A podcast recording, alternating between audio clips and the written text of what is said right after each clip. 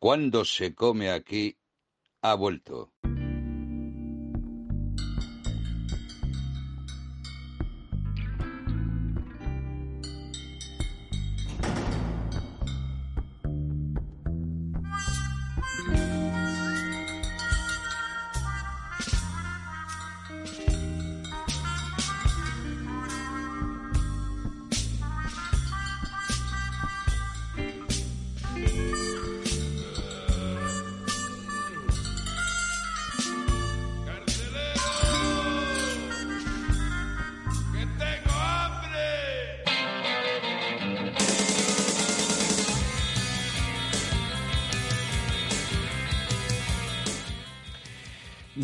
No me lo puedo creer, que estuviste viendo a los enemigos. Pues vaya dos conciertos que te has perdido. ya, Jorge. ya, tío. Bueno, te traigo los Bueno, posavasos. Sí, sí, sí, eso... que, Oye, estamos en Cuando se come aquí, en Star Idea Radio, que es la mejor radio del mundo. Totalmente. Totalmente. Nunca nos han atendido tan bien como hoy. ¿Verdad que sí? ¿Cómo que no? Hoy, además, vamos. No, hoy hemos tenido hasta camareras. Exacto. Bueno, y amiga, cerveci- amiga. cervecita. Qué casualidad que te traigo, que ha sido pura Sí, casualidad. sí, te sí, traigo sí. los posavasos del concierto de los enemigos chulísimos. Y oye, casualmente nos traen una cerveza y ya, ya lo utilizamos. Ahora, me Mira, parece mira, muy mira. mal que solo hayas traído dos. ¿eh? Exactamente. Parece que solamente bebo luego. cerveza. ¿Has visto? Nosotros no. Pero es que no eran para hoy, eran para él, para su casa, para él y para su. A ver, has Para- quedado muy mal, para, para el ajuar. Sí, no, si a vosotros os gustan los enemigos. ¿Dónde fue el concierto? No, nos gusta la cerveza. El próximo día trae cerveza. y- Madrid, Madrid. Dos conciertazos, dos días seguidos, viernes ¿Y y los sábado. enemigos que cantan? Pues cantan. Venga, escucha, te, escucha, te- te lo he puesto ahí. te lo- Esto. Ah, que, ah, vale. Es que solo, solo llevamos cuatro años Llevamos con el cuatro programa. años con, con la Para- entradilla de los enemigos. para- Estos no eran, cinco. no eran... Ah, esos son los enemigos. Sí. Vale, vale. Esos son los de... Si tu flores... No, No. no ¿estos, ¿estos quién son? No, no, no, no, no, no, Los no, secretos. no, es que los grupos españoles son los secretos, los enemigos, los Ronaldo, los, Y los franceses, como son? de- de No los conoce nadie. ja. Los conoces en, en Francia. Johnny Holiday. No, es broma. en Duchina. Mm, mm. Y que hemos puesto aquí una canción de Indochine, por cierto, la pusiste sí, tú. sí, sí, sí. Troisième sexe. Estupendo. Bueno, María, ¿qué tal? ¿Muchas novedades? ¿Unas 150? Uf, pues desde la última, desde el último programa No ha sí, parado. muchas, muchas, pero bueno, voy a hablar un poquito también de la última novedad que hemos tenido así grande que es el Salón del Cómic de Granada. Así, sin Oye, meter la cortinilla. Sí, sí, venga. Venga, Sin meter la métela, métela, de- métela ahora, Os tarde, pero os te- os métela. Tengo que decir que es que no, no lo he escuchado, entonces ahora, ahora lo meto. Perdón.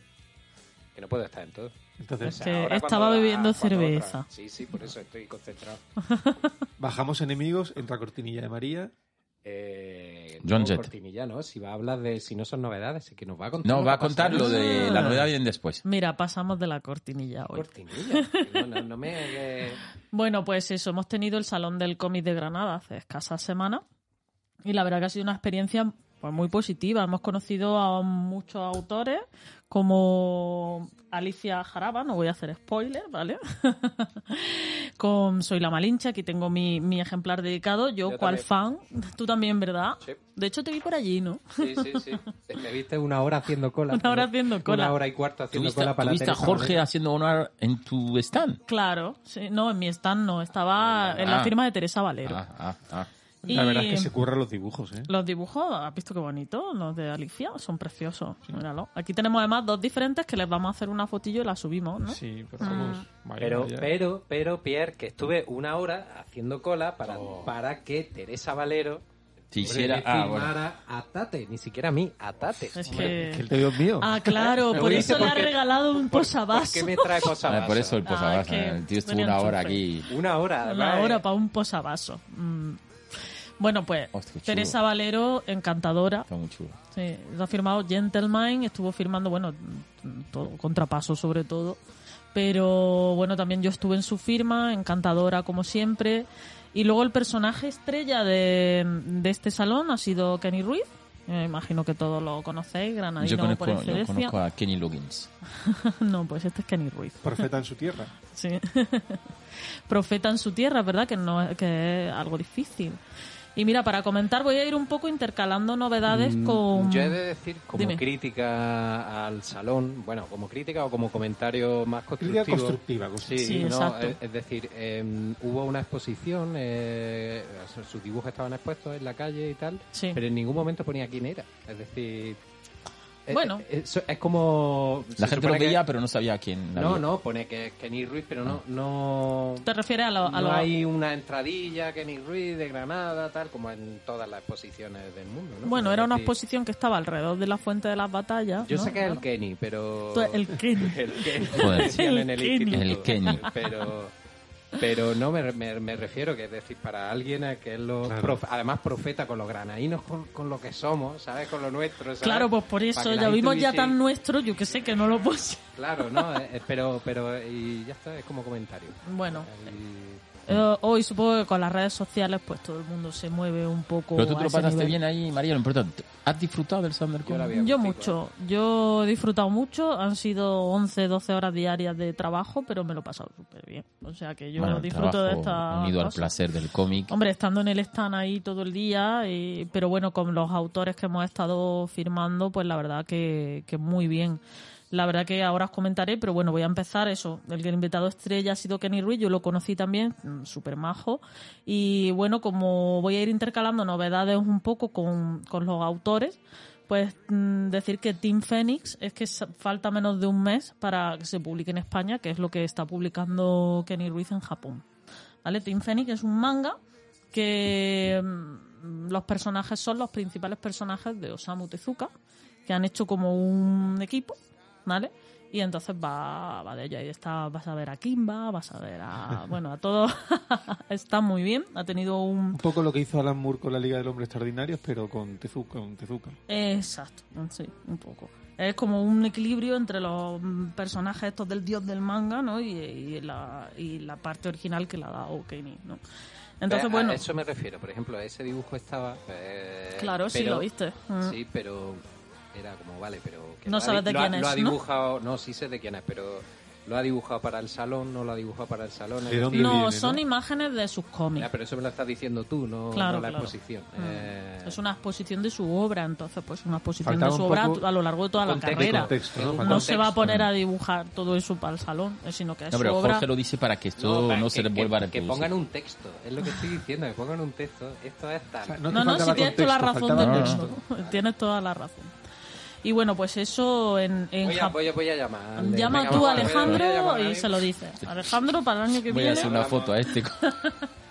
Eso, muchas gracias Alejandro de Casa Sola por, por, por la organización de, de- del salón.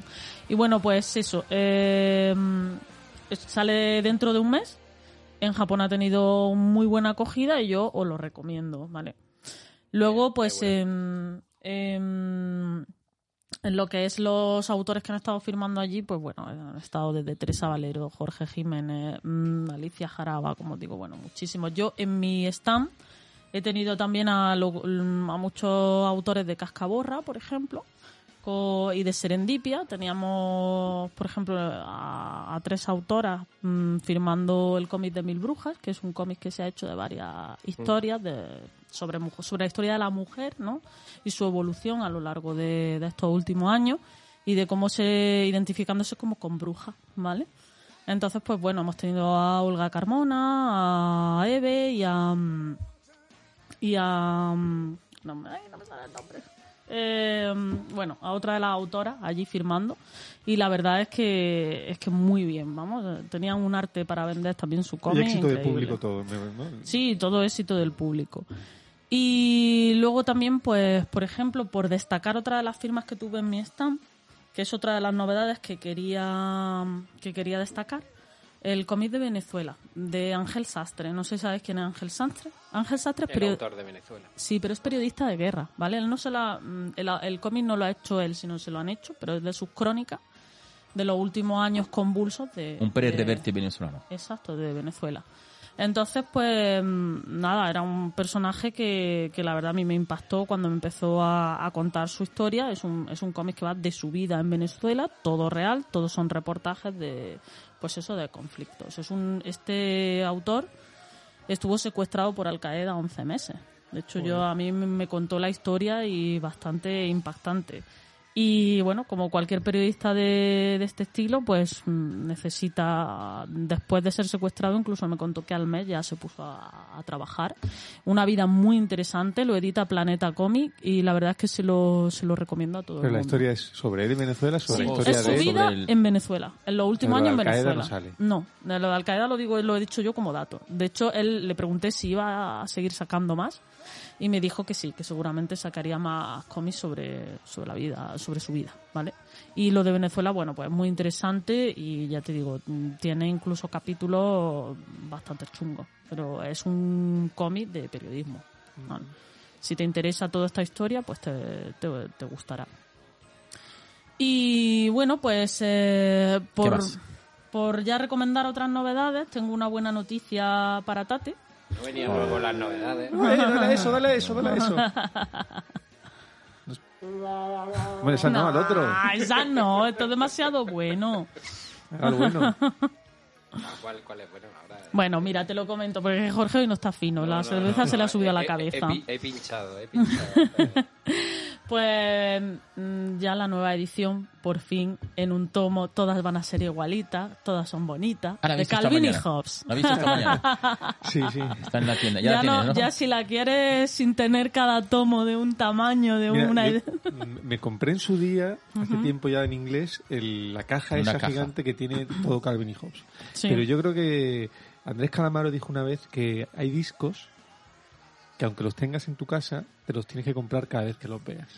Exacto. Y yo creo que con algunos cómics pasa lo mismo. Pues yo he hecho eso con Thriller. Lo tengo dos veces. Y Tate hará lo mismo con honestidad brutal de que- había- Bueno, Además yo está muy chulo la edición.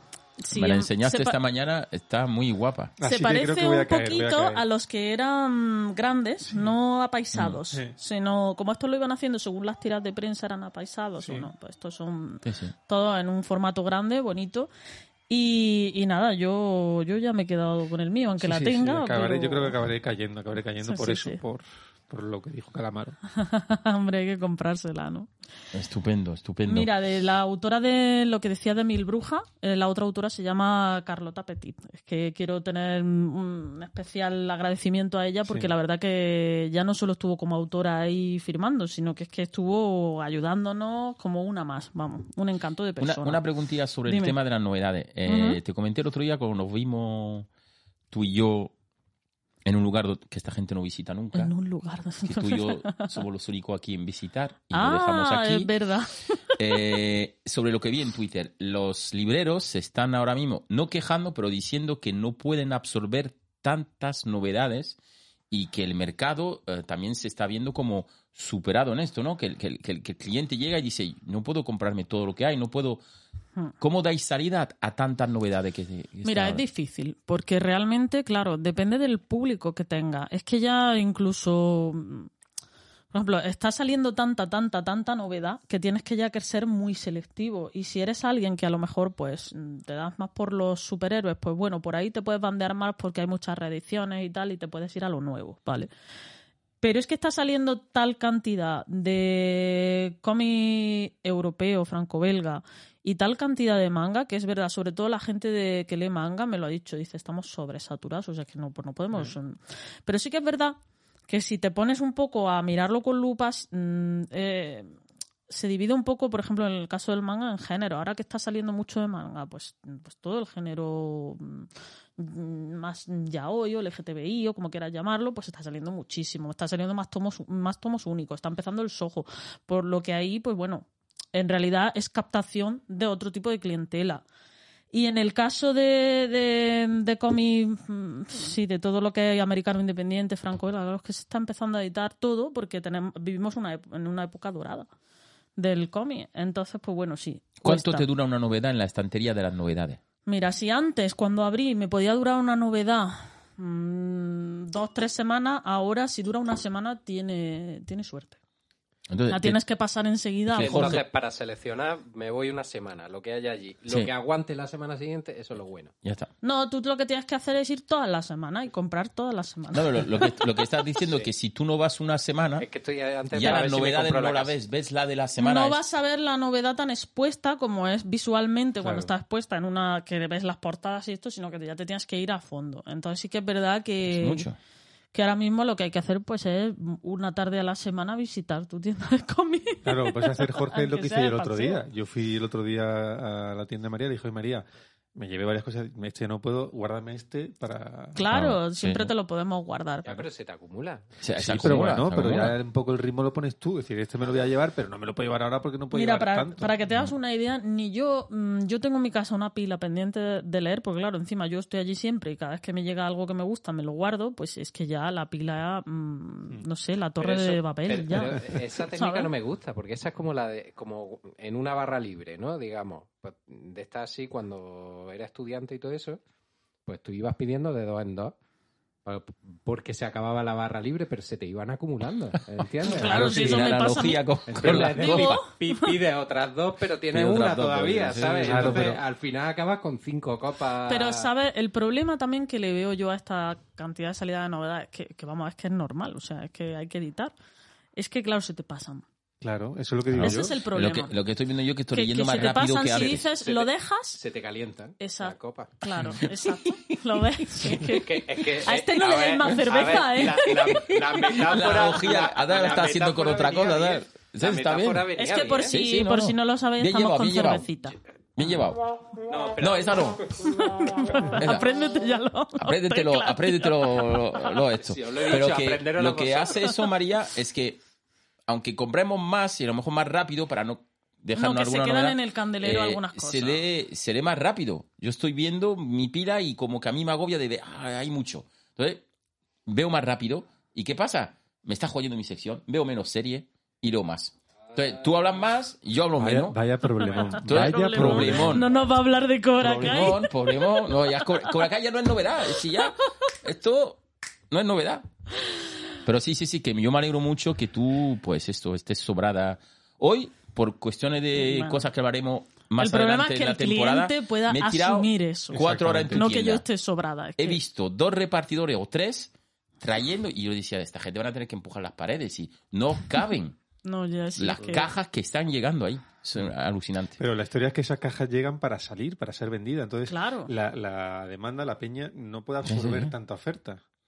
Hay No, que no, romper un muro. no. Tienes que Ah, romper un muro.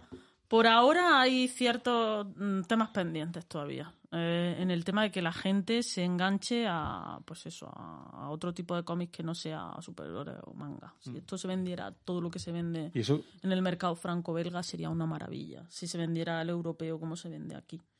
Es que... Vale. Pero Bueno, bueno, Se vende. Venga. se vende. venderá. Eh, y ya está, ya no voy a decir mucho más porque si no nos extendemos mucho, pero mira, por mm, la edición de All Boy, maravillosa, en serio, preciosa. Mm. La All la Boy, no tengo que decir nada de All Boy. No, ¿vale? no, no. ¿La película? El, Bueno, es- co- el manga. Inspirado, inspirado en las dos películas que se no, hicieron. el- No, la película se inspira en el cómic. el Vale, pero se manga. hicieron dos películas. Sí, claro, Una versión americana y la primera de... Sí. Vale. Sí.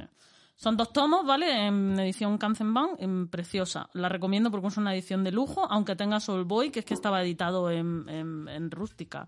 Pues esto merece la pena tenerlo.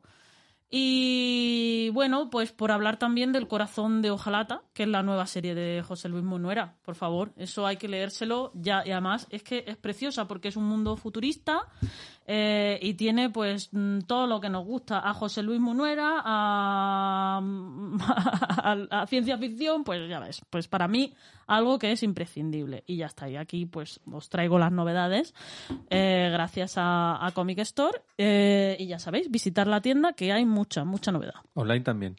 Y También. mm, yo quiero simplemente decir una novedad, bueno, sí, una novedad que me leí, eh, que me he leído y mm, recomiendo eh, clases de actuación de Nick Darnaso. Nick Darnaso es el autor de Sabrina, que tuvo mucho éxito porque fue el primer cómic eh, nominado a- al Man Booker, eh, a un premio de novela, la primera novela gráfica que fue nominada a un premio literario, no sé qué, y tuvo mucho éxito con este Sabrina, que fue su segunda obra.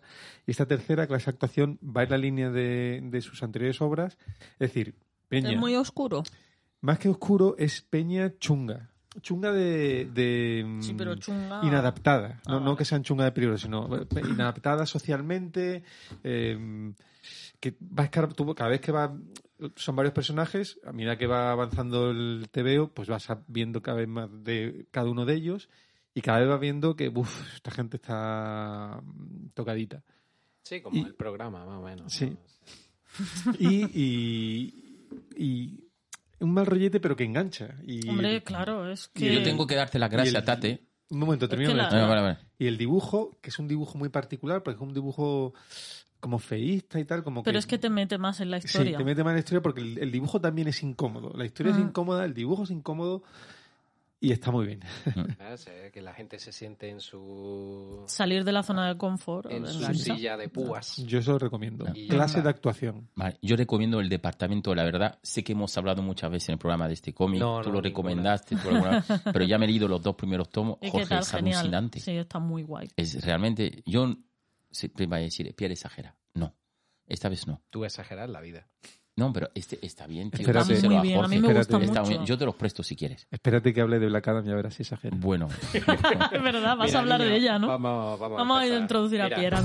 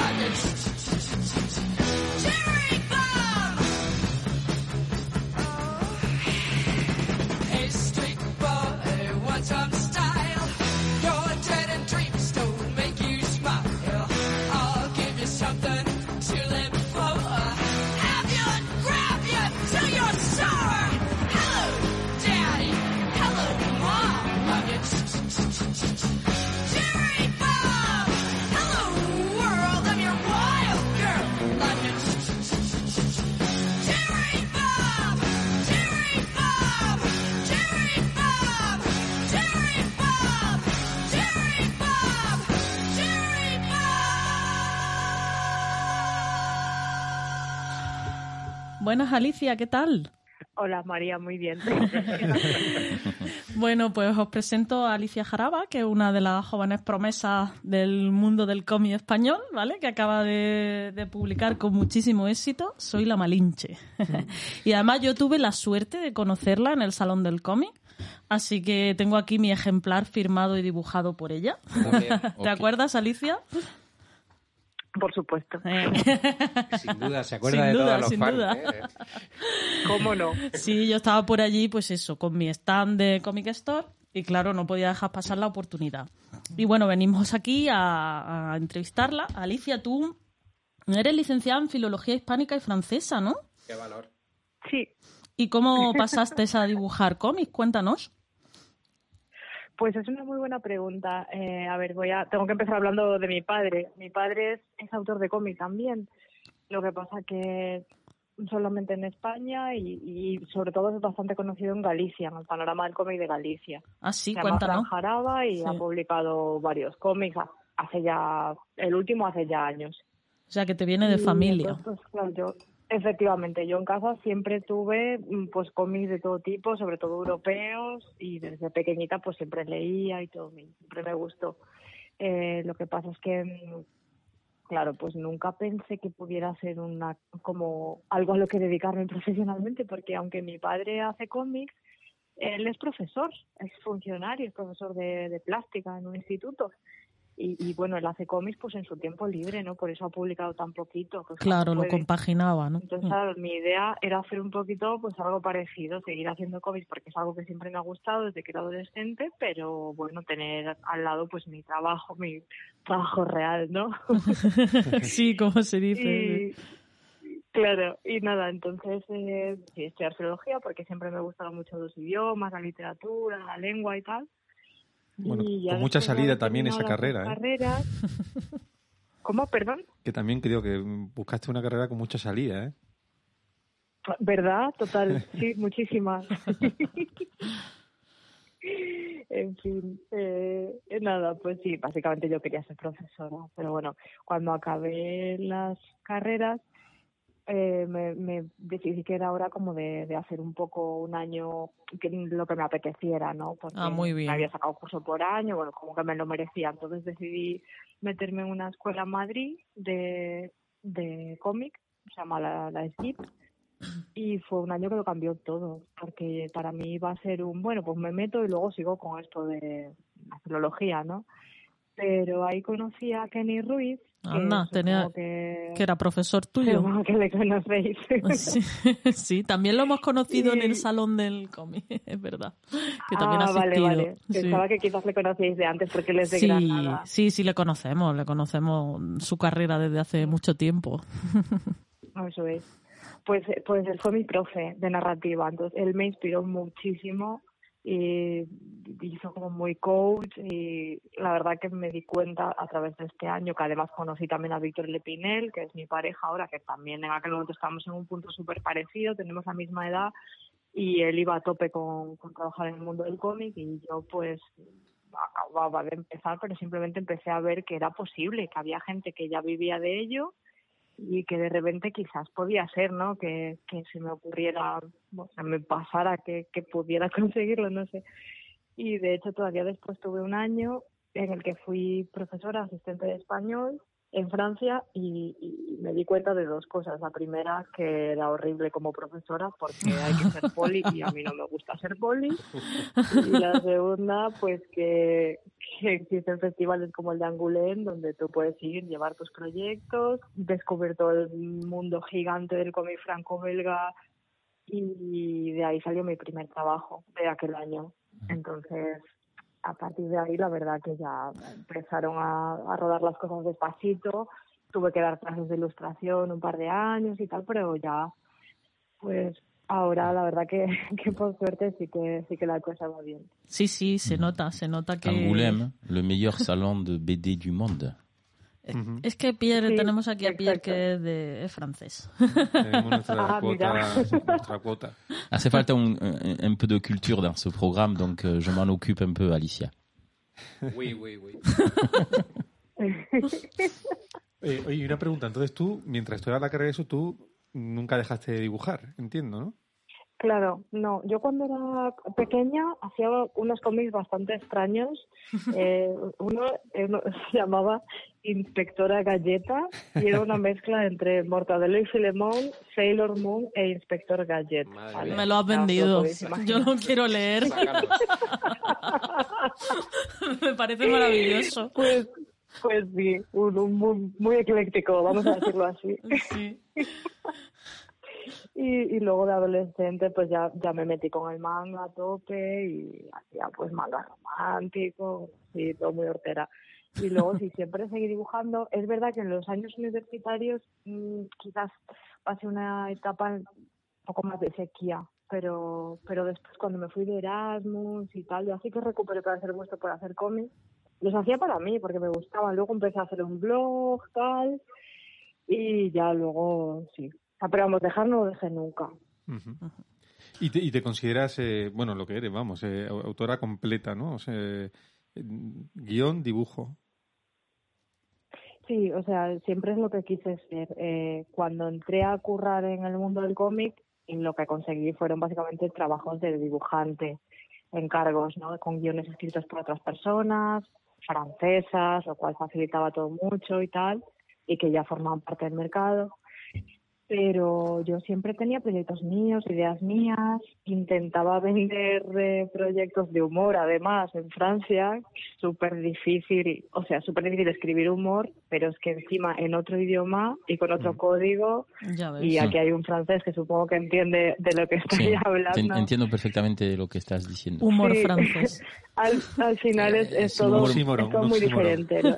Es un humor muy nuestro, pero muy bueno. Pasa que hay que pillarle... Sí, como Hay que ser cuando- francés. Cuando cuentas chistes, pero no nos reímos. No hay que ser francés, hay que tener un sentido del humor muy bueno, Sí, sí, sí. Muy sutil. muy sutil. Bueno, Alicia, háblanos un poco de Soy la Malinche, que creo que te está reportando mucha satisfacción, ¿no? Pero si lleva, no sé cuánto Sí. tiempo lleva, lleva muy poco tiempo y ya le han hecho hasta un musical. Sí, sí, sí. No, pero Ese es no, no es eso. De aquí a nada va, va la película. Ha- Habíamos pactado no hablar Madre de eso. mía, ya tenía que salir el musical. ¿eh? Bueno, me- mejor, mejor que salga pronto, ¿vale? Mejor que salga lo pronto.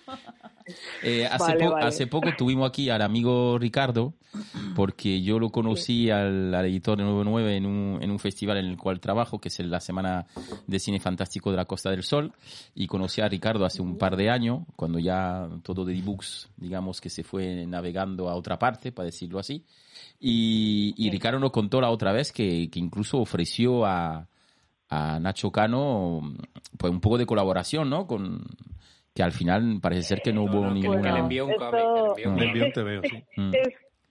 Es, en realidad esto me he enterado por terceras personas, tengo que decirlo, porque yo sí que a Ricardo en su momento le dejé entender que a mí no me hacía gracia y que no quería tener nada que ver con esto, ni con Nacho Cano, ni nada. Afortunadamente. Pero se ve que, lo, que se, se le olvidó lo que fuera y pues eh, lo intentó igualmente. Sí. Pero vamos, creo que no ha salido nada de ahí. No, no, y mejor para ti. Mejor para ti. Mejor para ti. Sí, sí, eso es. Bien- eso es. bien- visto, Bueno, pues eh, háblanos un poquito de cómo, Claro, ¿cómo, cómo llega? a la cómo llegas a esto. ¿Cómo llegas tú a ella? ¿Cómo quieres hablar de ella? Pues- ¿Cómo, ¿Cómo te viene la idea a la cabeza?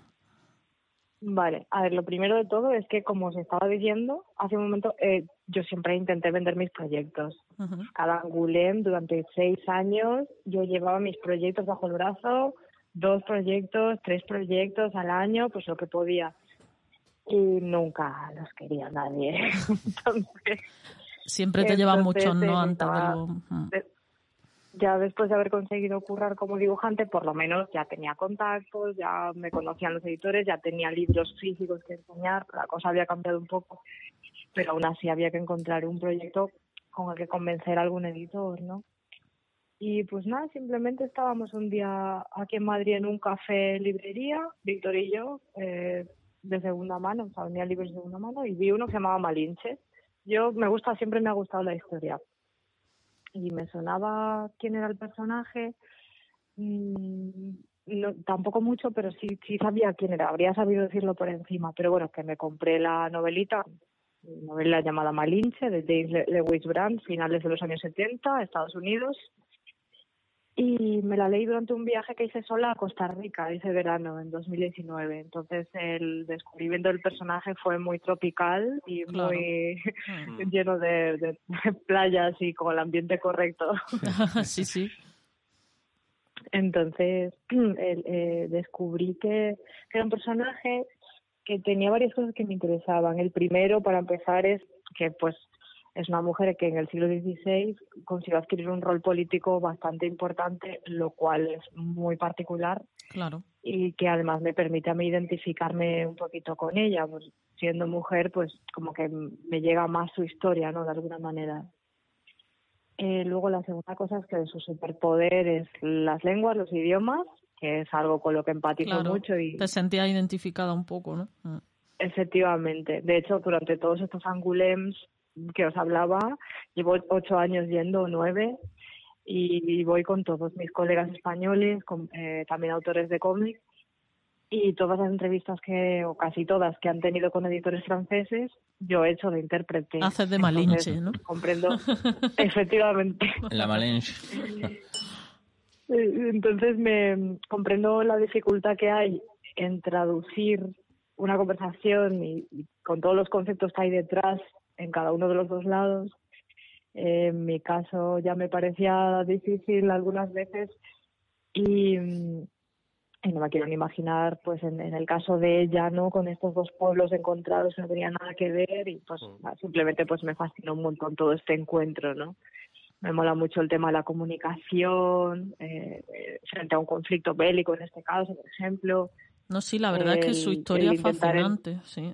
Em, Vamos, es de los cómics que empiezas a leer y yo mm, la, la historia me atrapó totalmente. Hablando de eso, a mí me, Qué gu- guay. a mí me gusta mucho cómo, cómo resuelve eh, cuando una persona gráficamente, ¿no? Cómo resuelve Mm. gráficamente cuando una persona no entiende el lenguaje. Sí, O sea, como, muy además, bonito. como, como el garabato, ¿no? Porque es como se ve en, la- en el bocadillo un garabato, pero el garabato de cada lengua es distinto, ¿no? Es decir, eh, Qué eh, guay. me gusta- a mí eso me, ha- me ha Pues- gustado mucho, pues, ese detalle.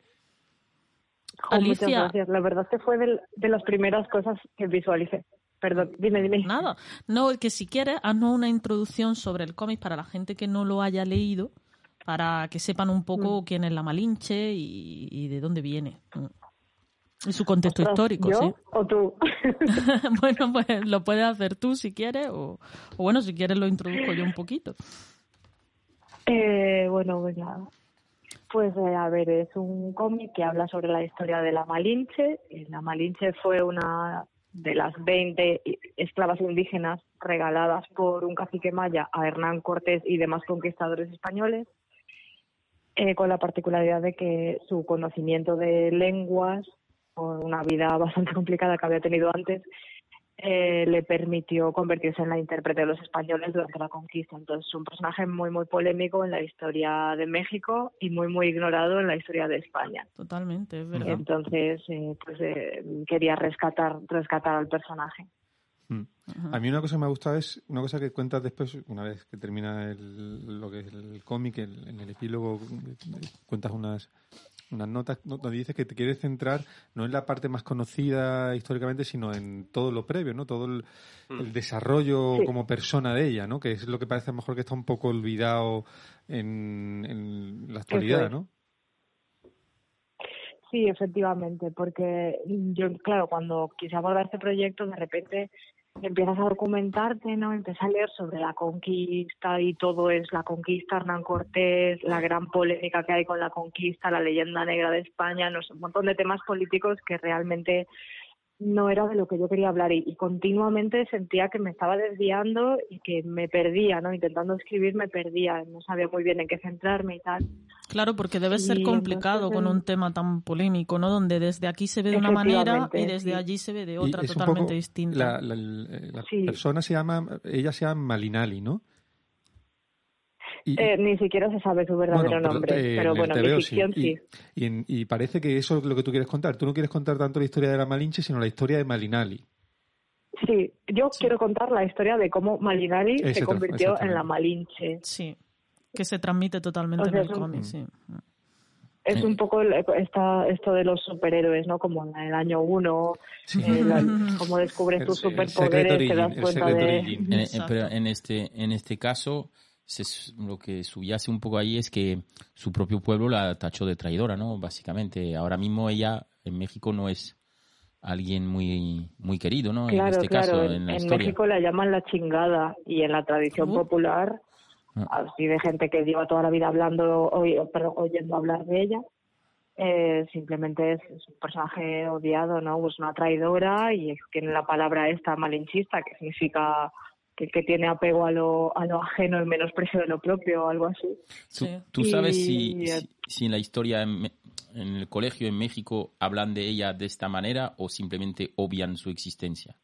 ¿Has podido saber eso? Pues la verdad es que esa pregunta tan concreta no la conozco. Sí sé, y además me di cuenta viajando a México, que la gente más instruida eh, o, que, o que ha leído un poco sobre el personaje, que se ha informado un poco, de que tiene una visión un poco diferente, ¿no? Ya un poco Claro, más parecida al- a lo que yo cuento. quizá. Claro, porque al fin y al cabo era una esclava, ¿no? O sea, no tenía mucha opción. Claro, o sea, Se porque el, tema lo es que, lo que se conoció de ella, Mm. porque México fue un país que se independizó de España en el siglo XIX, entonces Mm. necesitó crear un relato de identidad súper rápido y, y en ese relato de identidad evidentemente volvió a, a las raíces, ¿no?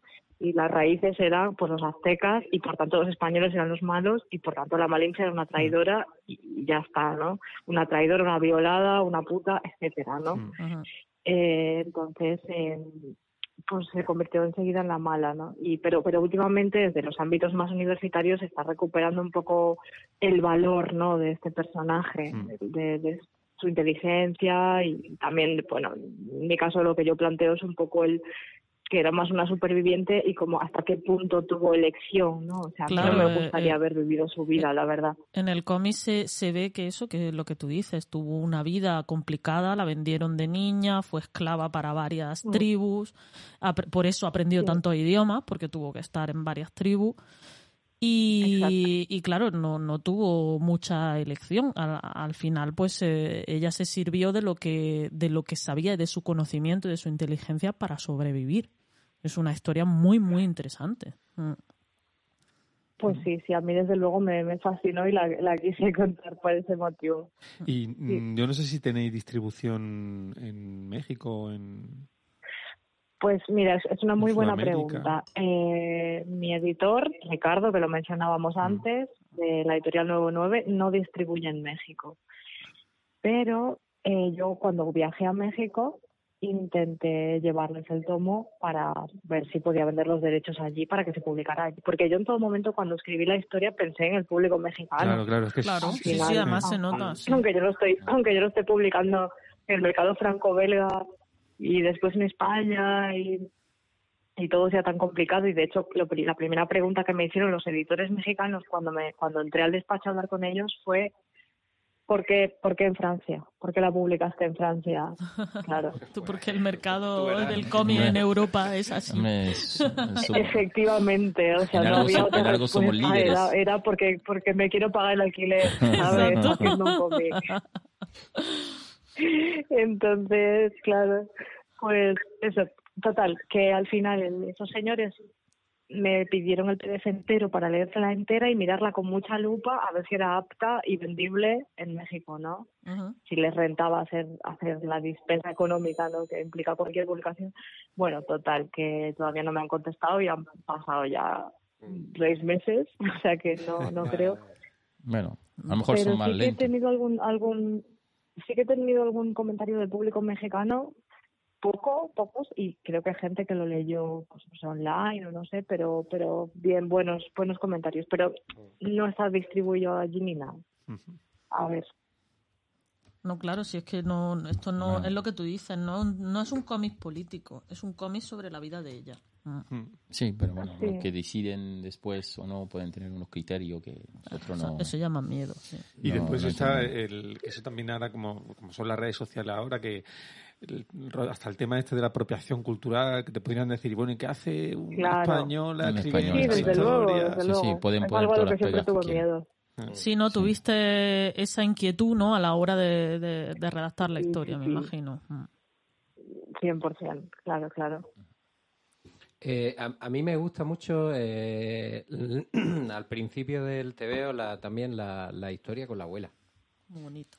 No sé si hay algo documentado o simplemente me... me- Eso no hace me- falta documentarlo, Jorge. Las abuelas, eh, eh, Ya, la no, no, no, las abuelas lo- es, es lo- universal. Lo digo por la por el comentario, no por el, la, in- no la introducción, la dedicatoria, ¿no? Que tiene de- del DS. Ah, Me sí, imagino sí, que sí. tendrá que ver más con eso que con el hecho de. Bueno, me ha gustado lo de que la abuela es universal porque es verdad. Y de hecho, Sí, en sí, las dedicatorias hay mucha gente que me pide que les dibuje a la abuela. Ah, Mm, Pero sí, o sea, en, en la novela que leí yo, la que mencioné antes, Mm. eh, sí que había una figura de una abuela, porque el, el padre de la Malinche se muere cuando ella era pequeña, Mm. según lo que ella le contó al cronista español, supuestamente. Entonces me, me gustaba que tuviera una, una figura, ¿no? Que le explicaba todo lo que ella valía y que le enseñaba cosas, ¿no? Que le seguía enseñando cosas, a pesar de que su padre ya no estuviera. Y bueno, pues sí, pues eh, me, me copió un poco la figura de la abuela que además en estas tribus pues la gente mayor también transmite el conocimiento y tal, o sea, me parece muy muy importante.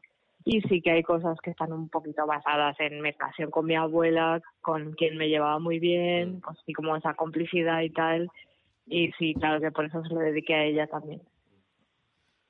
Vale, muy bien. Oye, mira, te voy a preguntar una cosa al margen de esta historia, ¿vale? Es que te leí una entrevista, una, una frase que me gustó mucho y así ya me da pie para, para preguntarte por tus eh, influencias, digamos. Te leí una cosa que dijiste, para mí una viñeta no tiene sentido por sí sola. Tiene sentido con la viñeta que va antes, con la que va después y dentro de la página en la que está. ¿No? Que, porque a ti lo que te interesa es la narrativa. ¿Cuáles son tus, tus influencias? eh, ¿A quién consideras, eh, bueno, pues eh, los grandes, eh, no tanto dibujantes, sino también, bueno, como Claro, narrativa? narradores, ¿no? Sí. Uf, eh, esta pregunta siempre me siempre me apabulla mucho porque de pronto Bueno, no, no sé a quién no pasa nada, o sea que los puedes cambiar. Leo muchísimos cómics, ¿eh? lo que pasa que los, los primeros que me inspiraron a, hacer cómics hace, no sé, igual hace 10 años o más, eh, eh, ahora son referentes que, que ya han sido pisados por otros referentes nuevos que he ido adquiriendo, pero pues mira, mencionaría a Frederick Peters como uno de los primeros, que me gusta mucho la manera en que narra y, he aprendido mucho de él también.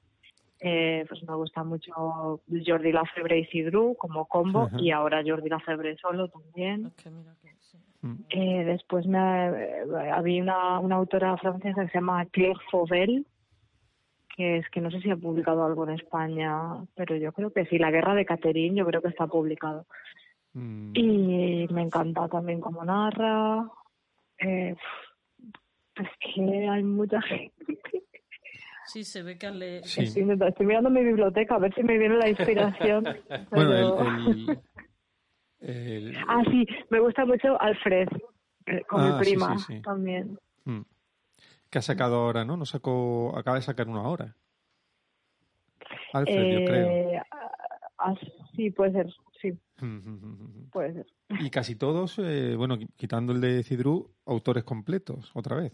Claro, Mm. dibujante Sí, yo y... creo que hay, creo que hay bastante diferencia de calidad. Mm, No digo que, que tengan mala calidad los cómics que están hechos por un guionista y un dibujante, pero creo que parte de la conexión entre dibujo y narración y guion se pierde en la comunicación entre dos personas diferentes, ¿no? Mientras que si solamente lo escribe una persona y lo hace una persona todo, creo que la cohesión narrativo visual es muchísimo más más grande y además como que se le pone más amor a una historia y la historia es más personal a todos los niveles Mm. y sí que supongo que a mí me han inspirado más autores completos que y, y, y, y luego hay combos extraordinarios como el de Cidru y la Ujú. Febre que me Claro. creo yo Mm. creo que se entienden genial y se aportan un montón uno al otro pero sí en general supongo que me gustan más los autores completos completo. mis últimos descubrimientos es Timothée Le Boucher, que me está gustando bastante, El paciente y tal. Ujú. Eh, y Cyril Pomés también, es que no sé si está publicado en español. pero- Eh, pero sí este último, Timothy sí porque publica, no, no está publicando todo y nos dijo también que ya tenía la siguiente, la tenía a punto... Está, está casi mm, contestando a lo que le íbamos a preguntar. Ricardo, sí. sí. Sí. Eh, mira, Alicia, en nuestro programa a todos los invitados, al, al final de su entrevista, eh, les solemos hacer unas preguntas que son iguales a, a todos, porque nos gusta saber un poquito más de vuestra personalidad. Eh, entonces, son preguntas fáciles, pero bueno, eh, siempre son curiosas en las respuestas. Se ve que tú tienes, eres eh, una autora que, tiene, que lee mucho cómics, eso está bien, porque algunos no leían tanto. Y, y entonces voy a empezar yo con la ronda de, de esas preguntas. Eh, mañana, por desgracia, pues tu piso está ardiendo y tienes el tiempo justo para ir a tu biblioteca, coger uno y, y salvarlo de, de la llama antes de bajar la escalera y, y de, Y de no vale el tuyo, no vale los tuyos. Y, y- y no vale el tuyo, no vale el tuyo. Entonces, si hay una obra literaria, cómics, TV o que deberías de salvar, el primero que se te vendría a la cabeza es este me lo salvo y me voy corriendo. ¿Cuál sería? Pues fíjate, mira, es que, bueno, yo creo que sería Carta Blanca de, de Jordi. Ah, Mira, es que es muy bonito. ese- Ese, hemos hablado mucho. Ah, este, a ver si un día Que entrevistamos por cierto, me, me estaba me estaba olvidando de mencionar a Bastián Vives. Lo Sí. que pasa que hace varios años que lo que saca ya no me interesa, pero el Bastián Vives de Mira, Polina, saca de ahora- Mis ojos, del gusto del cloro. El gusto del cloro Sí, el muy gusto- sí, bonito. y Polina Mm. también es una maravilla. Mm. Y, y yo no sé qué tal Sí. será, a lo mejor tú ya lo has leído en Francia, pero sale ahora en España otro que no parece que no están de los de los, de estos- los últimos. de los últimos que son Sí. todos demasiado blue siders, ¿no? Eh, Sí. Creo que, que no sé si te lo habrás leído, ya es que no me acuerdo cómo se llama, pero me parece... El del último fin de semana de Sí, enero. ¿Va a salir en español? Sí, en español, sí, sale ahora muy pronto. Vale, pues este lo, lo compramos, lo, lo pillamos la última vez que estuvimos en Francia hace un par de semanas y sí, ya me lo he leído y lo pasa que trata sobre un, un autor en el Festival de Angoulême, entonces yo creo que este cómic es súper para autores. O sea, a, a mí me gustó mucho porque están los lugares emblemáticos de Angoulême en los que he estado mil veces, tal bar o tal mm, carpa o no sé, las calles. Me encantó, sí, me gustó Ah, o sea que bastante, se... la va- verdad. Sí, pero no. Hombre, que depende, que, sí, depende de qué público hay. Bueno, Alicia, yo te voy a hacer la No, pero siguiente momento, pero no pregunta. lo ha dicho, ¿no? No, ¿el qué? Ah, bueno, sí, sí, sí, claro. De, sí. carta blanca, carta, Carta blanca. blanca. Carta blanca, carta blanca. Yo te voy a hacer la, la siguiente pregunta, que es que, que bueno, que me digas eh, qué cómic leíste en una época de tu vida que te cambió, que dijiste, bueno, yo es que me quiero dedicar a esto. Y, y- y no vale los de tu padre. No, no, los de mi padre. no.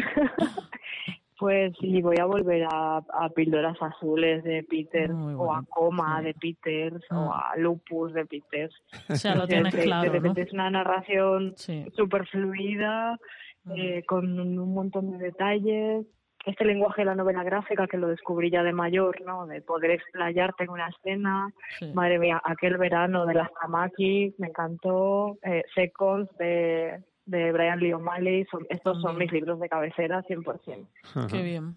Eh, y, y, a ver, ¿cuál es la pregunta que me he perdido? La pregunta era No, uno eso. que tú leíste y que dijiste, bueno, mm, yo me quiero dedicar a esto, que, te cam- sí. que te hizo un clic en la cabeza, ¿no? Como decir, vale, me han gustado Sí, pues siempre, sí, pero yo- esto mm, es lo yo que creo yo que quiero Peter, yo creo que Peter. Ajá. Porque es- me- gusta en su sencillez, ¿no? Como que de repente te hace pensar, el joder, a lo mejor yo no soy una super dibujante, pero a lo mejor puedo contar historias Claro. bien, ¿no? Mm.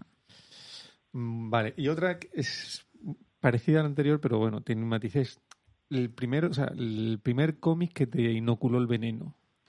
Ya de, o sea, De que- niña. de niño, como cuando tenga y dices, uff, que ya, ya de aquí no salgo. Sí.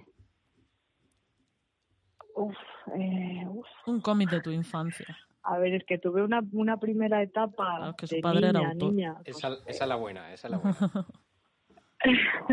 La de Sailor Moon con las La galletas, ¿no? Sailor Moon, dilo, dilo, dilo. No, antes, o sea, sí, sí, bueno, igual tenía esa edad, igual tenía, pero fue, pero no porque ahí ya conocía a Sailor Moon.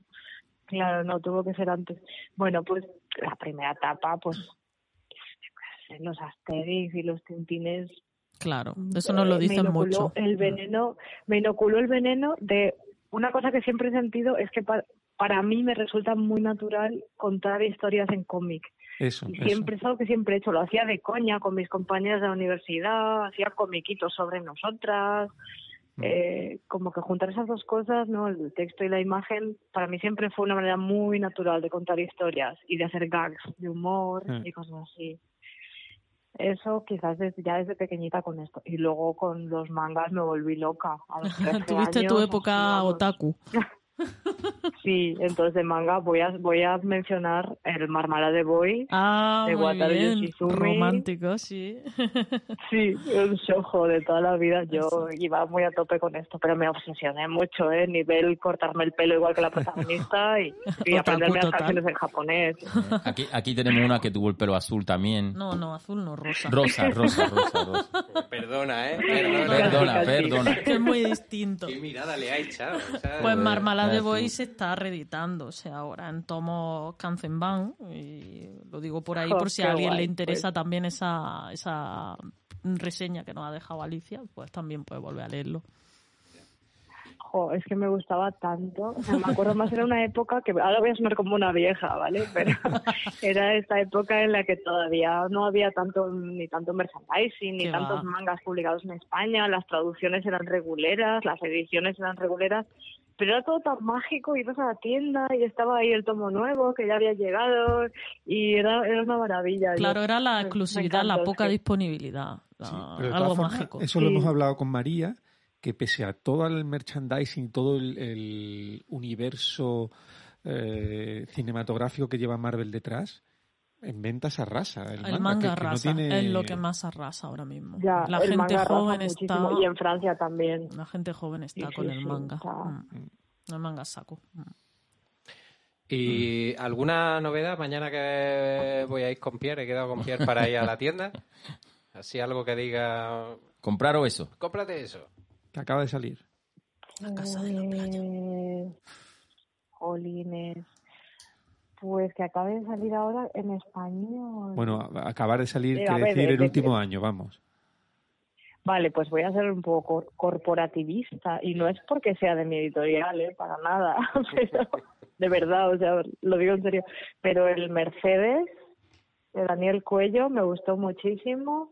El de Book Tour también, que también es de 99, me gustó un montón. Apunta, Pierre. Y el Ujú. paciente, el paciente de Timothée Le Boucher. Y cuando Timothée ahora Ricardo saque el 47 cuerdas de Timothée Le Boucher, Sí. ya me lo he leído en francés y me gusta bastante también. Bueno, pues tenemos Mira, muchas ahí- Hay recomendaciones. mucha. Y todas, Sí. casi todas francesas. Yo, yo del, del Timothy Le Boucher me gustó, el paciente me gustó, pero me gustó bastante más el, el primero. El primero me pareció, Esos días que sí, desaparecen. me pareció Mm. una locura. Vamos. Mm. Sí, o sea, además como que sorprende, ¿no? Eh, Mm, De Dios, sí. ¿y qué es esta cosa que me están contando? Sí. Qué extraño. Pero después Pues lo el, muy el bien tío, todo. va- está el tío bien. se va volviendo cada vez el, el cada vez más sórdido, o Sí, sea, eso no me gusta, pero bueno, así que como que te engancha, no sé, te sientes sucio leyéndolo, es muy raro. Y, hablando de sordidez, y, y con eso, eh, al otro lado del Atlántico, no sé si has leído a Nick Darnaso,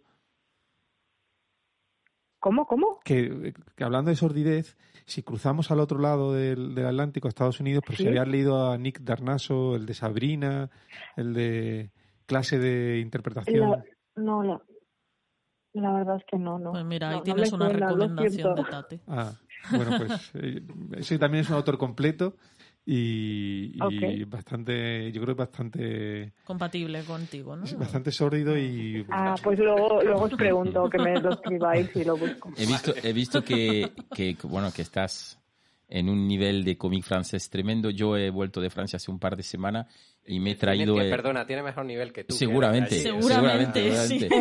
Eh, y, y no has citado a ese autor, bueno, hay tanto, pero me, me, me- me he comprado el último de Joan Sfar, que se llama Synagogue, Sí. y ese te lo recomiendo. La, la verdad es que no, no, no he leído mucho a John Spar. Tengo, tengo bastante pendiente El gato del rabino, que es un- pues yo creo que es un must, pero es como que llevo muchos años posponiéndolo. No, no he leído casi nada o casi nada de él, Pues el, último, eh, que se llama La Synagogue, es eh, la- el que hizo durante la pandemia, cuando él se encontraba solo en su Ajá. piso ahí en Niza, y es realmente una, una biografía hecha por él. Mm, Y hay como tres, tres Joan Sfar, el pequeño, el adolescente y ahora el mayor. Y es un retrato también de la historia de Francia a lo largo de los años y de cómo un dibujante judío ha podido... Me pareció maravilloso. La, Ah, la guay. Pues Pues, gracias. Mm.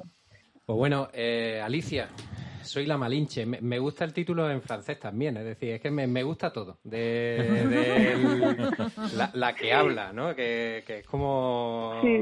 súper potente esa anécdota, aunque en el libro eh, va así, no está tan presente, pero vamos, es muy metafórico. Eh, muchísimas Sí, gracias sí. por, por, por atendernos. Mm, Merci beaucoup. No, Sí, jolín, muchas gracias. muchísimas gracias a vosotros. Y muchas gusto, gracias la por, la historia. Y muy nada, y esperamos ya la siguiente, que ya hemos, hemos leído, ¿no? Que, que va sobre una pareja, ¿no? En la actualidad, ¿no? Como... Sí, sí, lo que estoy haciendo ahora es muy diferente, mucho más finito, bueno, mucho más finito, mm, 100 páginas, ¿vale? O sea, Entonces, para, el próximo, para la próxima vez que la entrevistamos. Mm. es, es una road movie de crisis de pareja, de una pareja que se va de viaje en furgoneta eh, que están mal, ¿no? Y, y van a hacer buceo. Pasa que la chica tiene, tiene miedo de bucear, entonces en realidad la, el, el, el tema de la historia es el miedo y el miedo a la salida de la zona de confort, concretamente. Ujú. Pues Así eh, que sí, pues no tiene nada que ver. atentos. estaremos atentos Estaremos atentos, esperando, atentos. esperando su salida. Qué bien, pues muchas gracias. Pues nada, pues muchas gracias por, por hablar con nosotros.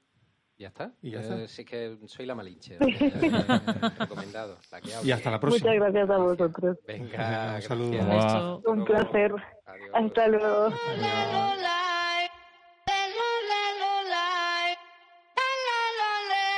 What you gonna do? Si a la relación ya le di un do. No vuelvo a cometer errores y menos con alguien así como tú.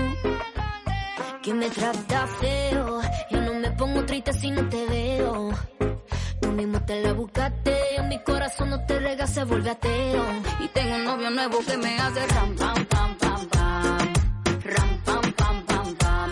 No me busques que aquí no queda nada, nada de nada. Me hace ram, pam, pam, pam, pam. Ram, pam, pam, pam, pam. Tengo otro que me lleva a la disco a pelear. Mucha cadena, mucha vaina. Pero eso pa' carajo te sirvió. Ya te pelamos la banana. Usted tuvo una reina enfrente, pero no la dio. Aquí está heavy la demanda. Eso lo sabes tú y lo sé yo. Pero jugaste con la carta que no era y ahora tu jueguito ni lo viste, se jodió. Ram, pam, pam, cerramos la reja. Mami, de una vez no pendeja. Ahora tengo la pestaña, mira la ceja. Dile a tu amigo que te aconseja. Que no me escriba, ya yo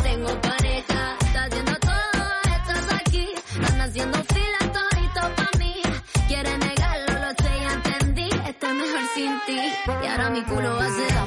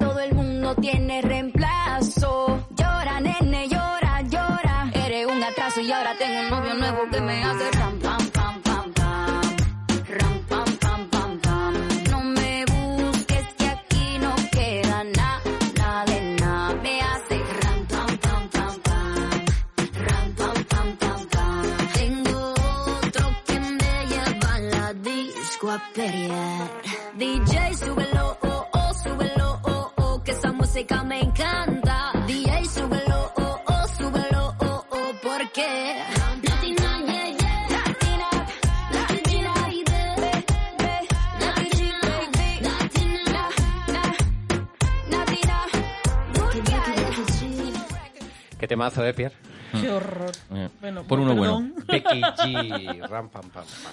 Por si no habéis pillado. Ahora, ahora vamos, vamos a la luz. Pues eso es para la Navidad, ¿no? Ram, pam, pam, Sí, pam. más o menos. Vamos a la luz pam, pam, pam, y a la sí. esperanza. Música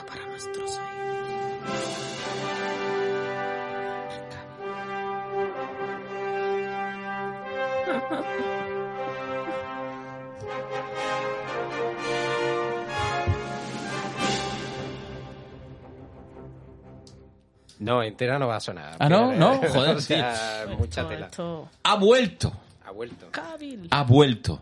O sea, ¿me la de el mejor. spoiler de la la- película? pues lo siento mucho. Habéis tenido cuatro días para verla. No, Las pero- cosas salen los fines de semana. no, se no sé estrena- si era spoiler, es que la entrevista lo dice él. el- Sí, sí, sí, el- bueno, igual. Se estrenó, el, se estrenó el viernes, estamos a miércoles, todo el mundo lo sabe.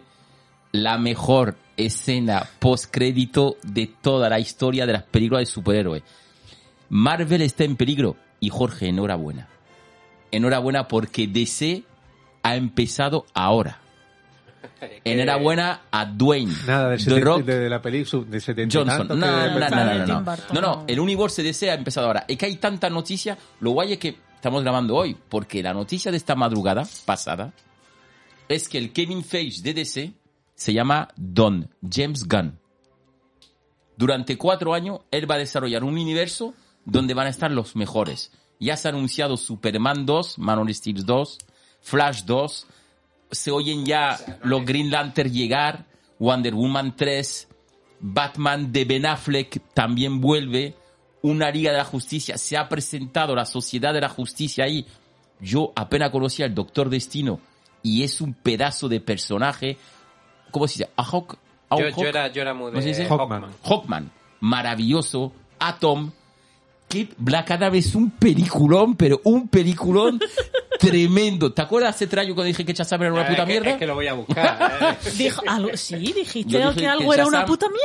Sí, claro, que a veces hay cosas que no me gustan. Jolín. espérate, espérate, que lo tengo por Y ahí. hace 3, 4 años dije que Shazam era una puta mierda. Pero es que Black Adam, ¿sabes lo que es, María, esa película? Es un TVO. Son tiras de cómic. Si Tú te sientas y abres el TVO. Pero no, no lo abras. Ve la pantalla. Son tiras de cómic toda la película. Es un cómic. Black Adam es así. El guion es el que es. Olvídate de la historia. Estás leyendo un, un cómic. ¿La ve- ¿Solo la ha visto Pierre? Ah. Solo la he visto yo. Pues da igual. habrá que verla. Da igual. La he visto por vosotros. Me he sentado. mi Valentina, mis hijos. La sala llena, ¿eh? Sábado 18.30 en el Kinépolis, la sala más grande.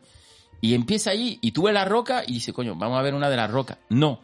Es Black Adam. Uf, es que con la Te olvidas- no, no se te está poniendo. Te olvidas- como te olvidas que Sí, es de la hecho voy roca. a protestar. Mi entrada no ha sido nada épica, ni siquiera me has puesto cortinilla. en postproducción te pondré Me estáis cortando, me estáis cortando. Perdón, perdón. Qué grande Pierce Brosnan. El que Ya. fue James Bond se ha convertido en un actor maduro, seguro de sí mismo. Qué personaje el Doctor Fate. Qué personaje. No quiero hacer spoiler de la película, pero es ¿quién gana? ¿Quién gana? ¿El Doctor Fate o el Doctor Extraño? Sería, ¿Cumberland un- o...? sería una- un, un duelo interesante. Sería un enfrentamiento súper bueno. Pero lo más bonito es lo que ha hecho Dwayne The Rock Johnson. Ha dicho, yo no vengo a competir con Marvel. Vengo a abrir un universo para DC, aportar luz y esperanza, y aquí va a ser mi próximo contrincante. Muy Pum, bien. Superman. Y trae a Henry Cavill. la gente se levantaba de la sala, pensaban que no había escenas por crédito, y, se- y sonó ese tema. Claro. No normal. el otro tema de Hans Zimmer, que también me encanta, ojo, eh. Me encanta el tema de Hans Zimmer. Solo esto. Y cuando aparece la sintonía, dice que ella está viniendo ahí. Con el rizo. Con el puto rizo ahí. Un, un- un traje azul ahí con el su S amarilla. En la capa roja se adivina también la S. Qué maravilla. Ahí estuvo el tío. María. Llegó Superman. Tío, qué pasada. Qué puta pasada de película. María, ¿quieres escuchar la crítica a Shazam? Bueno, parte de la crítica a Shazam, porque ha sido cuña del programa durante A mucho mí me tiempo. encantaría, sí, sí. sí, sí. Te estoy viendo un poquito hoy Sí, pues, pues lo siento mucho. Como si es en francés, es dérangeant. Es muy es molesto. Y a mí no me ha gustado nada. Infantil total. No hay magia. No hay épica. Cuando se come aquí, ha vuelto. El Bueno, día eh. que a Pierre no le gustó algo. Eh, No, Sí. eh, eh, eh, estoy- eh, eso es un extracto, es decir... Sí, sí, Fui puso- bastante más duro. puso- sí, sí, sí. Pero, pero bueno, antes de esa película nos pusieron el tráiler de Shazam 2, que se ve más adulta porque ya ha crecido el niño que se convierte en Shazam, y claro, ahí está Black Adam, que no es ni más ni menos que La Roca. Y si Y una, película... pregunta, ¿hay alguna relación, en la película muestran alguna relación entre ellos? Porque en los cómics, sí, Claro. Black Adam sale de... Eh, Sí. eh, claro, él tiene que decir Shazam para transformarse en Black Adam. Sí, la palabra Shazam se oye mucho en la película, porque claro, él también los magos que le dieron el poder a Shazam se lo han dado a él. Pero Claro. en la película no sale en absoluto... eh, No sale ni- No se habla de Shazam. no se da ninguna de Shazam. referencia. No se habla porque es una película de origen, básicamente. Tenemos que conocer de dónde viene Black Adam, qué le pasa a Black Adam y, digamos, su llegada a la Tierra en nuestra época. La película se divide, es una película típica de origen. ¿Quién es Black Adam? ¿Cómo adquiere su poder? En la antigüedad, en ese Claro, es que sacar. en, en la, la imagen de postcrédito, en lugar de Superman debería haber sido eh, Shazam, porque es lo que se pegaría con... Ya verás Ya, cuando... pero con- no, pero no. Henry Pero Cavill está, no. está explicado muy bien porque se supone que Black Adam tiene un poder tan tremendo que quien en la Tierra Shazam. puede darle a... Pues entonces, bueno, spoiler va. Al final de la película... Si ya lo ha hecho. No, Black Adam dice, en esta tierra no hay nadie que me pueda vencer. Y Amanda Waller, que es la Nick Furia, de, digamos, del universo DC, dice, en esta tierra a lo mejor no, pero las estrellas sí. Pam, pam, pam, pam, pam, pam, pam, pam, pam, pam, pam, y, y baja el ahí. Y, dice, y le dice, dice, tú y yo tenemos que hablar. Es- tremendo. Es decir, sales de ahí, estás llorando, estás llorando, estás Oh, diciendo, ocho esa- años. Esa cosa que solo se puede vivir en el cine la acaba de reventar. Solo, solo. No, no he reventado. Todo el mundo No. lo ha visto ya. Ah, Si todo no. lo que entendemos de esto y queremos eso lo hemos visto. Y yo también tengo niños, yo también me levanto temprano, pero habéis tenido seis días para verla. Lo siento mucho. Es así. Tienes razón. Y, y, y, y DC, Jorge, DC ha vuelto, pero ha vuelto más fuerte que nunca. Y eso es bueno para Marvel, porque a Marvel le va a poner fue. las pilas. Claro. Nunca se fue, solo, solo digitalizaban bigotes, ¿sabes? Es decir, Exactamente. Y ahora, tío, parece que, parece que Cavill está más guapo, que está incluso más Cavill. fuerte. Y coño, y Black Adam es un, es un tremendo antihéroe, ¿eh? Porque villano, ese gris de Black Adam, mira, gris, Black Adam, noir, eh, si es bueno, si es malo, esa dualidad, No lo había pillado. eh, tremendo, tremendo. Y, y la sociedad, la justicia, qué guapo, está está súper... Y el Hancock, no sé pronunciarlo. Hawkman. Hawkman, pedazo pregunta, de personaje. Sí, sí, sí. la, la película cuando está ambientada, cuando... Ahora, En la actualidad. en la actualidad, si existe Superman, existe Batman, existe O Metrópolis, sea, existe mezcla Gotham. la sociedad de la justicia con la Liga de la Justicia. No, la liga no está ahora mismo. La liga, digamos que no tiene trabajo. Como que Se ha no quedado en entiendo. paro. Pues ve la película. Entre medias. La tienes que ver, Es Tate. decir, hay una amenaza, hay una amenaza que es Black Adam que acaba de llegar y Amanda Waller. El final lo repito, puedes saber, pero la ¿dónde Nick- está La Nick? Furia, en vez de mandar a la Liga de la Justicia ese, dice, bueno, para uno solo, mando a la Sociedad de la Justicia. Que no está mal, ¿eh? Que Hawkman, Atom, Cíclope y Doctor Fate. Manda a cuatro para detener a uno. Pero claro, ese uno que detener... Pero Cíclope el de la patrulla. No, Cíclope de DC, que es una chica que también hace terremoto y tornado de esto. Es el mundo DC, estamos hablando de DC, tanto Marvelita, tanto Marvelita. Yo soy Marvelita y me ha encantado y me gusta que DC ahora esté con unos proyectos de aquí en adelante es tremendo y que James Gunn sea el Kevin Feige de DC. A mí también me no- encanta. No, es DC, el Mm. problema es Warner, ¿no? Pero ya no, porque han echado a todos los que decían Calvin ya no llevará la capa, Superman se ha acabado, no lo queremos más, queremos un Superman negro, queremos a un Flash más lento. Si toda esta gente los han echado a la puta calle. Y, Dwayne La- y Johnson, Dwayne La Roca ha llegado y ha dicho, lenguaje. ¡pum! Aquí me planto yo. Y La Roca ha conseguido, llamando a Cavill, eh, personalmente, tú vuelves como Superman. Pero es que en DC no me quieren, Warner no me quiere. He dicho que tú vuelves y tú vuelves. Y él, a- a- a- mando en plaza. Ah, ¿no queréis a Cavill? Yo voy más arriba. Yo voy al dueño de Warner. A decirle El señor Warner. al vamos. señor Warner. Claro. Y aquí ha vuelto Henry Cavill. Es maravilloso. Y la película es un tebeo puro de principio a fin. ¿Tú crees Es que, puede no- superar en recaudación a Maverick? Recaudación es imposible. Es- Vi, el otro día Maverick, por cierto. Es ¿Y la qué- mejor y- película y que qué has tal? visto. Ah, bien, bien, bien. Ah, hombre, bien, hombre, bien. hombre, hombre, hombre. A ver, ya, la- ya la se le ven, se le ven los... A ver, Tom Cruise ya... Sí, tendría que tener el pelo blanco, vale, tiene No, no, no, 61. ya se se tiñe ve- el pelo, pero... No, me refiero que... Que se le nota la que se recauchitación. está como ah, Robert De Niro zando, ¿sabes? Sí. Es decir, ya se le notan los tics de viejo, ¿eh? Tiene 61 años. Hombre, tiene la edad de Ramón que- Langa. Tú coges a Ramón Langa y a Tom Yo he visto gente con 61 Oye, ¿qué con pasa con menos... Lo nuestro amigo. Maverick A español. ver, para tener 61 años, el Bueno, y para terminar un poco esto, después de esto, eh, se ha Ah, acabado pero- el... eh, sí, yo se, ha- creía que se ha- acababa se ha de- acabado la batalla del Señor de los Anillos y de House of Dragon. Se acaba la batalla. Y, y gana Cla- House claro of Dragon. vencedor, claro vencedor. Casa de Dragon. Han vencido los dragones. Tenemos un especial de Navidad de Marvel, para hablar un poquito de Marvel, ¿eh? aunque le hemos dado mucha caña de ese. Eh, Los Guardianes de la Galaxia, ya salió el tráiler ayer. Ah. Peliculita de 56 minutos, especial de Navidad, Los Guardianes de la Galaxia. Se estrena justo después de Wakanda. Wakanda Forever empieza en noviembre y justo una semana después tenemos el especial de Navidad en Disney Plus. Espérate un segundo, voy a poner una sintonía de, de- para a- de homenaje a Casa Dragón. Es que me he acordado de un grupo que se llama Casa Dragón, de Madrid.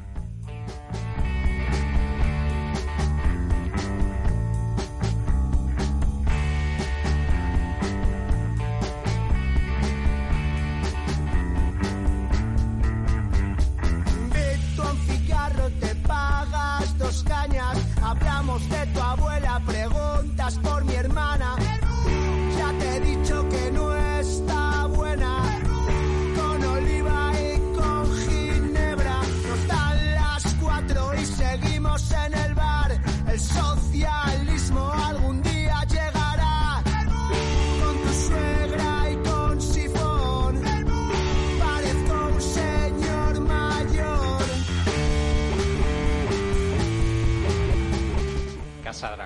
Casa Dragón.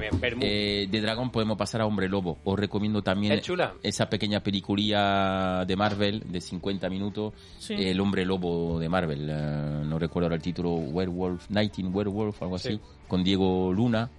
Eh, Diego eh, Luna no, eh, el otro. no es Diego Luna, no, Diego Luna es de, de Andor. El otro Sí. es Gael García Bernal. Exactamente. Eh, Pues debería, de- si es para de hombres lobo, debería ser Diego Luna. Ah, eh, eh, eh, eh. Bravo, bravo, bravo, bravo. Muy buena. Epa. Y bueno, en blanco y negro, ambientada así en esa, en esos monstruos que Marvel siempre tuvo así.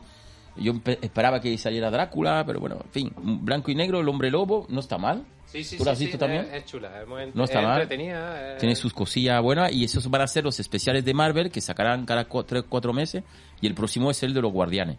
Eh, pero am- esperamos con muchas ganas mm, Wakanda Forever. A ver cómo Buena van a pinta. lidiar con la muerte de Chala Tiene buena pinta. y se supone que hay solo una escena postcrédito A que ver ya... Marvel como lidia con Thor 4, ¿eh? Más que con la muerte, o sea... Sí, pero lo próximo es Sandman y en, lo- en los mundos de Quantum o algo así que también hace... Ya, pero este Khan, Khan ha llegado. Si en esa película de Ant-Man tendremos a Khan en el mes de febrero. Pero será más adelante. Y con eso he terminado. Para hoy. No me lo creo. Sí, sí, sí. Y Hulka también ha terminado. Por todo lo alto. Con Kevin Face, cameo de Kevin Face. Cameo de Kevin Al final ha sido lo mejor. Buen capítulo final, buen capítulo Sí, final. sí, sí, sí. Coño, una familia feliz, Daredevil comiendo ahí, llega Hulk, "Eh, este es mi hijo. Guay, ¿no? Sí, sí, sí, Muy chulo, guay. chulo, eh. Rompi- ya rompiendo, no la cuarta pared, sino ya yéndose, yéndose A tu casa del a esto de ir en la Plus y saliéndose por la Sí. ventana. Muy chulo. Ya no tenemos serie hasta eh, final de enero, Secret Invasion. A partir de ahí ya Buena no hay pinta, más. Buena pinta, Secret Invasion. Y nada, ahí lo dejo. Pues en todo lo alto lo deja. Sí, sí, fue hasta maravilloso. dedicar una canción antes de despedirnos y todo, ¿vale?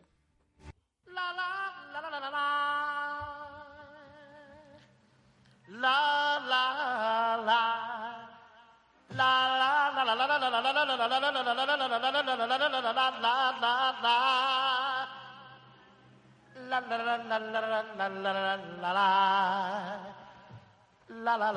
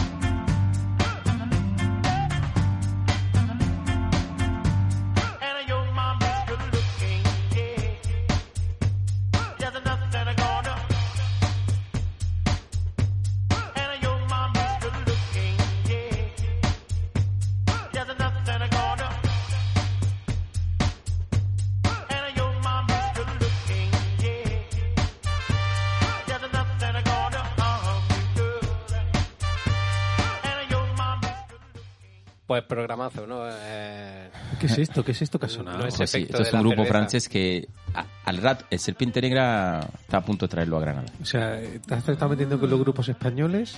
Eh, traigo alguna novedad, de vez en cuando no está mal, A mí me ha gustado. está muy chulo. Está chulo. Y en directo suena muy bien con la trompeta. Hemos visto gente con la trompeta haciendo el hula hop. Muy buena, muy buena. sí. he visto cosas que no creería. Exactamente. Exactamente. Pues muy guay. Este, este me ha gustado más que lo que ha puesto Jorge. ¿eh? Sí, por favor. El- la primera canción esta no... Cuanto más os quejéis, Más reggaetón. más caerá. Sí, o claro, sea, y van a caer la audiencia del programa nada más que por el reggaetón. Eso es lo que hay, es decir...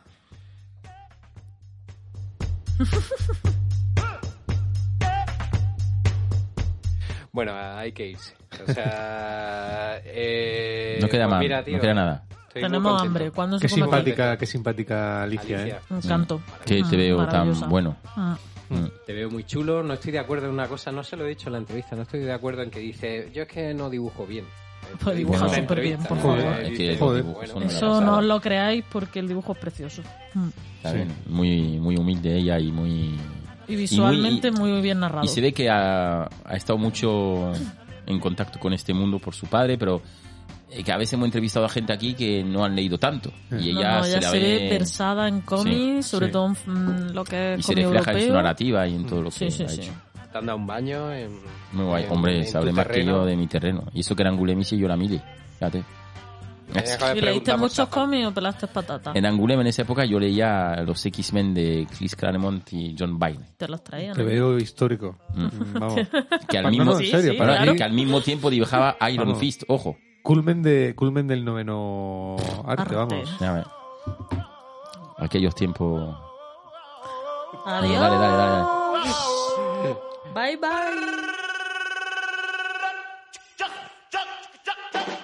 Hasta el próximo programa.